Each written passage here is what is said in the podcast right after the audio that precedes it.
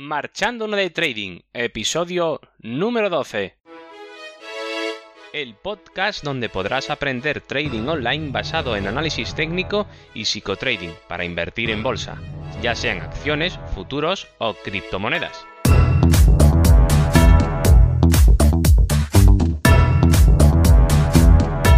Hola, muy buenas. Comenzamos el episodio número 12 de este podcast. Como dije en el episodio anterior, hoy hablaré de qué son los soportes y resistencias en el trading y cómo debemos interpretarlos. Pero antes de empezar, como siempre, ya sabes dónde encontrarme en cursotradingonline.com, la web donde puedes encontrar los cursos de trading online, psicotrading y análisis técnico para crear tu sistema de trading a través de videotutoriales guiados a tiempo real. Y te recuerdo, cada semana clases nuevas y todo lo que necesitas para perder el miedo a hacer trading desde casa. Y ahora sí que sí, empiezo.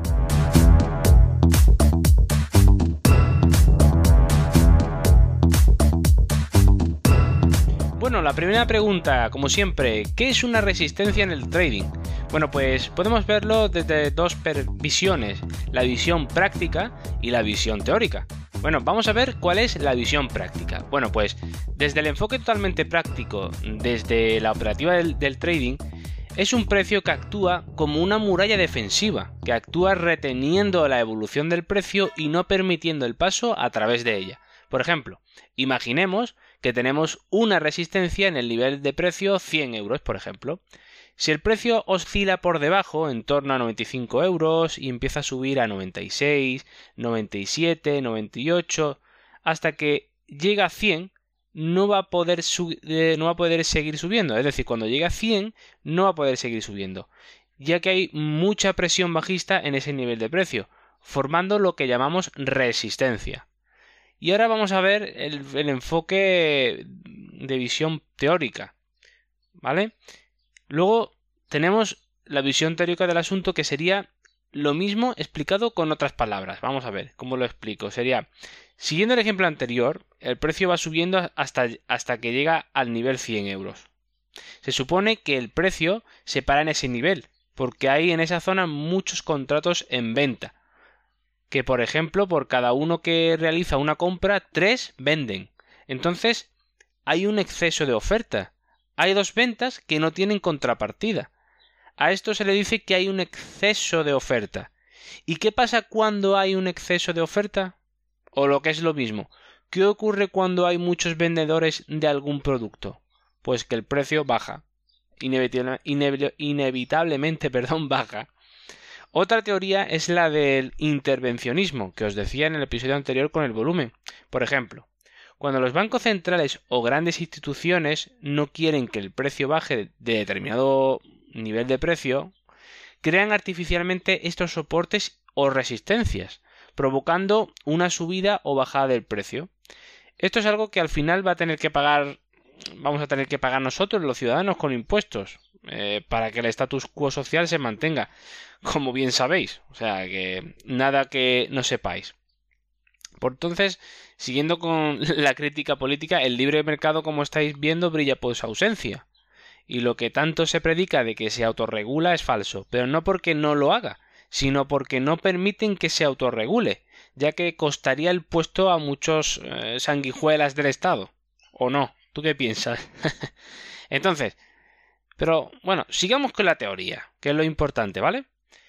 Eh, ¿Qué es un soporte? Sería la, pregunta ahora, ¿no? Porque hemos visto lo que es una resistencia en el trading, pero ¿qué es un soporte? Bueno, pues el soporte es exactamente lo mismo que una resistencia, pero en este caso es cuando el precio se desplaza por arriba y el nivel de precio o muralla defensiva, ¿vale? Siguiendo esta, esta metáfora de una muralla defensiva, queda por debajo. Volviendo al ejemplo anterior, el precio bajaría de 105, bajaría de 104 a 103 y así sucesivamente hasta llegar a 100 euros. ¿Qué es donde estaría el soporte? Y el precio sería incapaz de superar ese nivel y rebotaría hacia arriba. Realmente, como ves, con, con que sepas cómo funciona una resistencia, ya sabes también cómo lo hace un soporte. Es lo mismo. La diferencia radica simplemente desde dónde ataca la muralla defensiva, el precio, desde arriba o desde abajo. ¿Vale? Es, es, es eso, no tiene más. Eh, os recuerdo que si el precio sube y el nivel de precio a superar está por arriba, se llama resistencia, y si el precio baja y el nivel a superar está por abajo, se llama soporte. ¿Ves? Es muy fácil. Así de fácil y sencillo es. Bueno, pues ahora seguimos viendo los niveles de soporte y resistencia. ¿Vale? Porque podemos hacernos la siguiente pregunta. ¿Los niveles de soporte y resistencia de dónde salen? Pero también podemos hacernos esta otra pregunta. ¿Podemos localizar dónde están estos niveles? Porque claro, sería muy interesante, ¿verdad? Porque saber dónde están estos niveles de soporte y resistencia nos permiten eh, tomar eh, un trading, tomar una entrada o tomar una decisión en el mercado que nos permita tener un beneficio. Porque tenemos una información de que ahí en ese nivel el precio con mucha probabilidad va, le va a costar o se va a parar o va a pasar algo, ¿vale? Por eso es tan importante los niveles de soporte y resistencia. Pues la respuesta es que sí, y ahora vamos a ver de dónde podemos ver esa resistencia, ¿vale? A verlo desde el precio, ¿vale? En el propio precio es donde se ve claramente donde, donde este para y se gira. Es obvio, porque tú lo estás viendo en el gráfico. Ves que el precio sube y hay un momento que baja. Bueno, pues muchas veces simplemente ahí es porque hay algo que lo hace bajar. Y si empiezas a virar en un lado y en otro, verás que hay una confluencia. Confluencia es que hay el precio en varios, eh, varias veces cuando ha tocado ese, ese nivel de precio, pues se ha parado, tanto como para abajo como para arriba. Pues ya visualmente estás identificando que en ese nivel de precio ahí pasa algo. Siempre suceden cosas, ¿vale? Entonces, desde el precio es una forma muy fácil y sencilla de localizar los soportes y resistencias, ¿vale? Eh, siguiendo con, con lo que os digo, lo que sí es importante es que sepamos que los soportes y resistencias pueden ser más o menos importantes dependiendo de a qué tendencia pertenezcan. Por ejemplo, una resistencia o soporte de una tendencia principal es mucho más potente o va a actuar más que una de una subtendencia de una dimensión menor. Y dirás, ¿dimensión menor? ¿Qué es esto de dimensión menor? ¿Me estoy... ¿Esto va de dimensiones? Sí, también. Pero no te preocupes si no entiendes qué es una dimensión. Pero te lo explico brevemente que... para que lo entiendas. Eh, el precio es fractal. ¿vale? Fractal es como si vemos un árbol eh, como y vemos que tiene un tronco y luego este se divide en dos y luego en cuatro y así sucesivamente si vamos viendo hacia arriba hasta que vamos viendo las ramitas más tiernas que están en la copa, ¿verdad? Pues el precio es igual y una dimensión menor serían esas ramitas tiernas de la copa en comparación con la dimensión mayor que sería el tronco que sale de la tierra. Por eso digo que cuando un soporte o resistencia se encuentra en una tendencia principal o dimensión mayor, el tronco ese fuerte, ésta actúa con más fuerza. ¿Vale? No es lo mismo zarandear el árbol desde el tronco principal que zarandearlo desde una ramita. Para, zarandear eh, o los efectos que puede tener mover el tronco de, de un árbol va a ser mucho mayor que si mueves una ramita tierna de la copa, ¿verdad? Que le va a afectar mucho menos. Pues con la resistencia y soporte también pasa lo mismo. Y ahí es donde está la clave, ¿vale? Porque buscar soporte y resistencia es relativamente sencillo. Lo difícil es buscar esos niveles de soporte y resistencia eh, clasificados de esa manera. Para que tú entiendas qué nivel de importancia tiene. Porque si sabemos distinguir el tronco de la rama tierna, pues siguiendo la metáfora de antes, pues vamos a poder eh, tomar mejores decisiones, que es lo que interesa, ¿vale? Porque los efectos van a ser muy distintos en uno que en otro. ¿Vale? Siguiendo con los niveles de soporte y resistencia, ¿dónde lo podemos localizar? También, pues en las medias simples más usadas. Las medias simples más usadas, como la media de 200, por ejemplo, también actúan como soporte y resistencia. ¿Vale? ¿Por qué? Pues básicamente porque son muy usadas y se crea una creencia colectiva, para mí psicótica, realmente porque no tiene ningún sentido lógico. De ahí que el precio pueda pararse. Pero bueno, y mm, hay que hacer de caso porque si la gente cree en eso y la gente ahí va a poner sus contratos de compra-venta, pues bueno, pues actúa, ¿vale? De hecho, como todo el mundo se lo toma esto en, serio, pues al final sucede y actúa como soporte de resistencia, como digo, así que debemos de tenerlas en cuenta, ¿vale? Si es que si es que no tenemos otras herramientas, como por ejemplo los niveles de retroceso de Fibonacci, que son los que te voy a explicar a continuación, ¿vale? Los niveles de retroceso de Fibonacci. Bueno, estos niveles son los que yo utilizo con mi sistema de trading. Los niveles de Fibonacci se ajustan a la medida de los impulsos del precio en el gráfico. Y siendo románticos, porque somos así los que utilizamos esto, pensamos que el precio, al, igual que todo lo que existe en, en este mundo, se mueve bajo patrones naturales, que de hecho podemos encontrar por todas partes en la naturaleza. Esto parece increíble, ya lo sé, pero yo lo compruebo todos los días y funciona. Como la coherencia de Fibonacci se expresa en el precio. Y vosotros también lo podéis ver perfectamente. No es que yo me esté inventando nada. Yo realmente no tengo capacidad para saber si esto es debido a que el precio es realmente otra expresión de la naturaleza a través de la mente humana o es simplemente una creencia psicológica como las medias simples. No lo sé. Yo mm, creo, mm, lo que yo pienso mm, es que solo es una... solo es una creencia no sé, es como una mezcla, ¿no? Es como una combinación de ambas, ¿no? Entre creencia y, y mm, colectiva, porque mucha gente lo usa, y también porque realmente es así, que el precio tiene unos patrones y unos movimientos acordes a la naturaleza, ¿vale? Y la, la, mente, el precio, al final es una reproducción mental de, de, del, del, criterio de, de personas, que pensamos que algo es caro o barato inclusive el intervencionismo entraría parte de este, eh, de este, de este, digamos, complejo mundo en el que todo se, rige por patrones, ¿no? Bueno, pues dicho esto, em, es lo que yo pienso. Ahora, em, lo que sí sé es que funcionan tan bien que yo los uso todos los días. ¿Vale? Pero lo importante de poder usar eh, los retrocesos de Fibonacci es que mm, debes de saber distinguir los impulsos en el precio adecuadamente, ¿vale? Si no lo sabes distinguir bien, mm, entonces vas, a ver, mm, bueno, vas a ver más o menos, pero no vas a poder localizar lo que te digo, los eh, niveles eh, de tendencia principal importante que son los que nos interesa, ¿vale?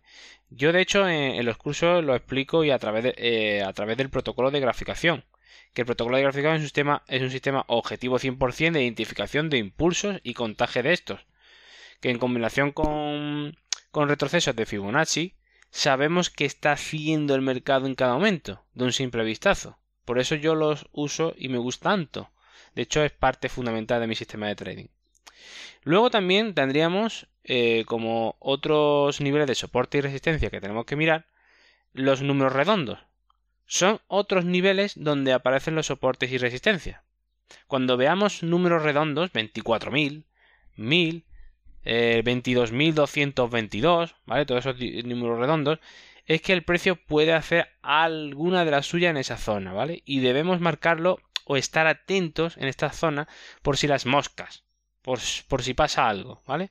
Porque igualmente esto puede ser debido a la creencia psicológica colectiva o por ser zonas fáciles de recordar donde pueden colocarse por ejemplo órdenes de compra o venta a medio o largo plazo por ejemplo cuando alguien que trabaja a años vista quiere comprar un activo ¿qué más le da comprarlo en 24.000 o en 24.001?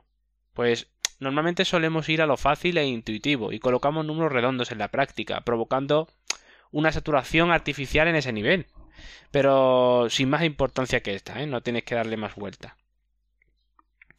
Luego tendríamos también romper los soportes y resistencias, es algo importante que debemos de saber, ¿vale?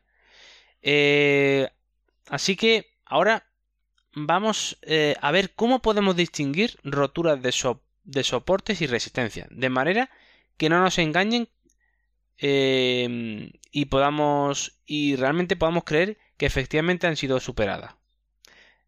¿Vale? Es decir, la muralla defensiva ha sido superada por el precio atacante, ¿vale? Es lo que tenemos que determinar. Veamos cómo. Pero antes, mmm, antes debo distinguir entre cuando digo superar y romper, ¿vale? Superar es que el precio supera la muralla defensiva. Pero eso no significa que la rompa, ¿eh? Porque puede superarla, pero luego desde el ejército, siguiendo la metáfora, desde el ejército de entre murallas pueden echarlo a patadas, ¿vale? Sin embargo, si rompe, es que la supera y se queda ya y no vuelve atrás, ¿vale? Que la muralla ha sido totalmente destruida y ya no hay manera de que el precio vuelva a retroceder. Para ello, vamos a distinguir entre superar y romper, ¿vale? Entonces, cuando decimos falsas roturas, bueno, pues una falsa rotura del precio a un soporte o resistencia es cuando el precio supera el soporte resistencia, ¿vale? Indistintamente da igual porque es lo mismo, pero no la rompe, como he dicho, porque acaba volviendo a la zona de donde venía. Y en este caso el precio soporte resistencia, que es lo mismo, sigue vigente, es decir, puede volver a actuar perfectamente ese nivel de precio. ¿Vale? Entonces sería una falsa rotura. Ahora la confirmación de la rotura. Una confirmación de, rotura es que el precio supera y rompe en este caso, esto lo podemos saber de la siguiente manera, que te voy a, describir. Por ejemplo, imagina que el precio sube y se encuentra una resistencia, pero esta vez la supera y sigue subiendo. Pero todavía no la hemos confirmado la rotura, ¿vale? Todavía no, lo único que ha hecho es superar. Hay que distinguir entre superar y romper, ¿vale? Lo ha superado pero no lo ha roto todavía, no ha confirmado la rotura. Ahora, ¿qué necesitamos para que para que el precio confirme la rotura? Bueno, pues sigamos con el ejemplo. Ahora el precio, hemos dicho que ha subido, la, la ha superado, perdón, la ha superado y anda por ahí arriba. La va a superar la resistencia y sube por ahí arriba. Ahora el precio comienza a bajar, por lo que deja atrás un máximo precio que ha hecho al superar la resistencia. ¿Correcto? Porque si hace un impulso, sube para arriba una línea verde, una línea verde, por ejemplo, y de repente empieza a bajar. Bueno, pues ahora cuando empieza a bajar, ha dejado un máximo, ¿no? Ahí arriba, ¿no? Empieza a bajar y en ese momento empieza a retroceder. Bueno, pues si luego vuelve a girarse al alza, como hizo cuando superó la resistencia, y rompe el máximo anterior que había dejado justamente antes, entonces decimos que se ha confirmado la rotura de la resistencia en este caso. ¿Vale? Entonces, esa es en ese preciso momento, cuando se rompe el máximo anterior, después de superar la resistencia, es cuando confirmamos la rotura. Resumiendo, tenemos la resistencia en un nivel 100 y empieza a subir el precio 95, 96, 97 y llega hasta 100 y lo rompe, ¡pum! Y sigue hacia arriba, 101, 102, 103, 104, 105. Y ahora baja, 104, 103. ¿Dónde estaba el máximo? En 105, que es lo máximo que ha llegado. 102, sigue bajando, 101. Y ahora a partir de ahí empieza de nuevo a subir. 102, 103, 104, 105, llega al mismo máximo, está en un punto crítico. Y si rompe uno más, 100. 6 ha superado el máximo anterior 105. Por tanto, tenemos confirmación de rotura de resistencia. Pero tiene que hacer este movimiento. Si no lo hace, hasta que no lo haga, no podemos confirmar la rotura. Porque puede ser que estemos en la situación anterior, que sea una falsa rotura. Es decir, que el precio supera resistencia 95, 96, 97, 98, 99, 100. 101 supera, 102, 103, 104, 105. Pero después baja 104, 103, 102, 101, 100, 99, 98, pa, pa, pa, y sigue bajando hasta 80. ¿Lo ha superado? Sí, pero ¿lo ha roto? No. ¿Por qué? Porque no ha tirado para arriba, sino que luego ha vuelto para abajo. Es decir, la resistencia ha actuado. La muralla ha sido superada, pero la han echado a patadas. Fuera de aquí. No la han roto. ¿De acuerdo? Con esa metáfora quiero que os quedéis y así lo recordéis. Bueno, y lo último ya para terminar sería la conversión soporte-resistencia, que ya lo, hemos estado viendo mientras estábamos hablando de todo esto. Esto sería lo último que nos queda por ver de los soportes de resistencia, ¿vale? Cuando una resistencia es superada y confirmada, su rotura automáticamente se convierte en soporte, ¿vale? Y al contrario igual, cuando un soporte es confirmada su rotura, la llamaremos en ahora en este caso resistencia. Como ves, siempre se están cambiando el nombre dependiendo de dónde se encuentre, si por arriba del precio actual o por debajo del precio actual.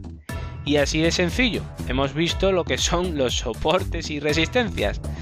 Así que bueno, pues yo creo que esto es todo por hoy. Espero que os haya gustado. Tanto si es así como si no, estaría encantado de recibir vuestros comentarios y opiniones, por favor, como siempre. Además, este podcast está abierto a vosotros. Si queréis proponer cualquier tema de trading online, por favor, hacedmelo llegar en contacto a través de la web cursotradingonline.com y recuerda que la escaleta del programa está abierta a todos los alumnos de la web. Y para finalizar, si te ha gustado o te ha podido ayudar un poquito este episodio, te agradecería mucho, muchísimo una valoración 5 estrellas en iTunes o me gusta en iBox o sígueme en Spotify. Así más personas como tú podrán conocerme. Nos vemos en el próximo episodio donde hablaré sobre las líneas de tendencia y canales en el trading. Así que sin más, un fuerte abrazo, que tengáis un muy buen día y nos vemos en el próximo episodio, como ya sabéis, aprendiendo un poco más de Trading Online.